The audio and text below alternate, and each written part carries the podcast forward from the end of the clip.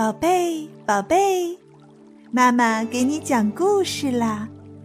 今天我们来讲一个生命泉的故事。很久很久以前，有一位老国王得了重病，他的三个儿子都非常着急。医生说，只有喝了生命的泉水，才能治好国王的病。生命的泉水在什么地方呢？大王子想，要想成为王位的继承人，必须找到这种泉水，治好父王的病。于是他请求国王：“父王，让我去找生命的泉水吧。”国王答应了王子的要求。大王子骑上快马，离开了王宫。走啊走啊。一天，他遇上了一个小矮人。王子，你跑得这么快，要去哪儿呀？见是一个小矮人，大王子傲慢地说：“我到哪儿去，关你什么事？”结果呢，大王子一进山就迷路了，站在路中间，进也不是，退也不是。不知该向哪里走才好。国王的病情在加重，可大王子始终没有回来。国王就让二王子去找生命泉。二王子出发后不久，又遇上了那个小矮人。二王子，你跑这么快，要去哪儿啊？二王子不屑一顾。小矮人。本王子的事不要你管。结果呢，二王子也迷路了。三王子也来了，他当然是为父王而来的。小矮人见到三王子，三王子，你跑这么快，要到哪儿去？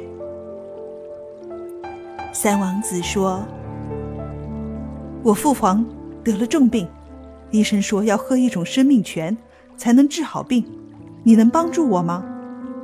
小矮人说：“你是个青年，我送给你两个面包和一把剑。”三王子说：“我不要这些，只需要一种能治病的泉水。”小矮人说：“告诉你吧，生命的泉水在一座被施了魔法的城堡里，门口有两个狮子。”你带上我给你的这些，会有用处的。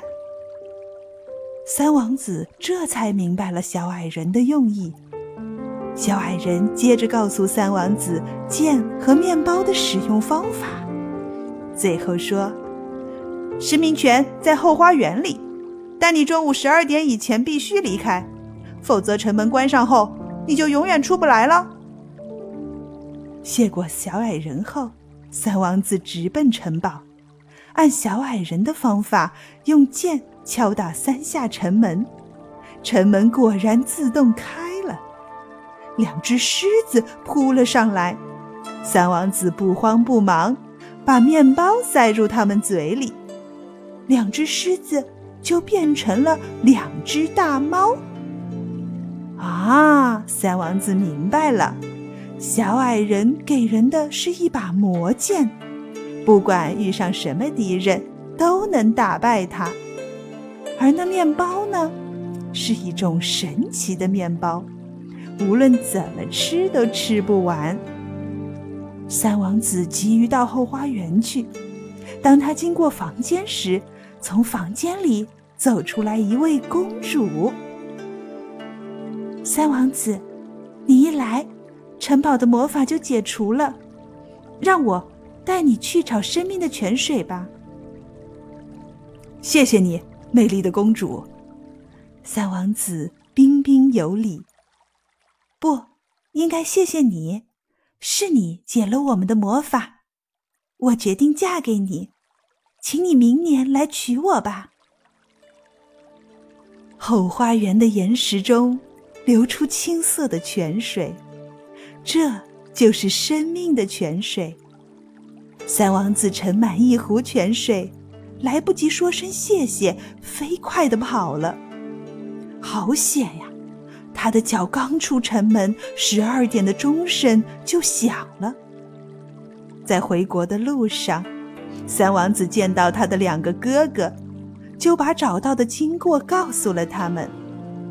正在这时，敌人正在攻打另一个国家，三王子用剑把敌人赶走了，用面包拯救了饥饿的臣民。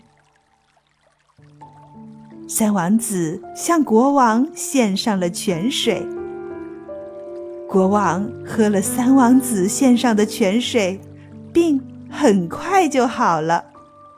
正在这时，被三王子救过的那个国家的人们带着礼物来道谢，称赞三王子的勇敢和仁慈。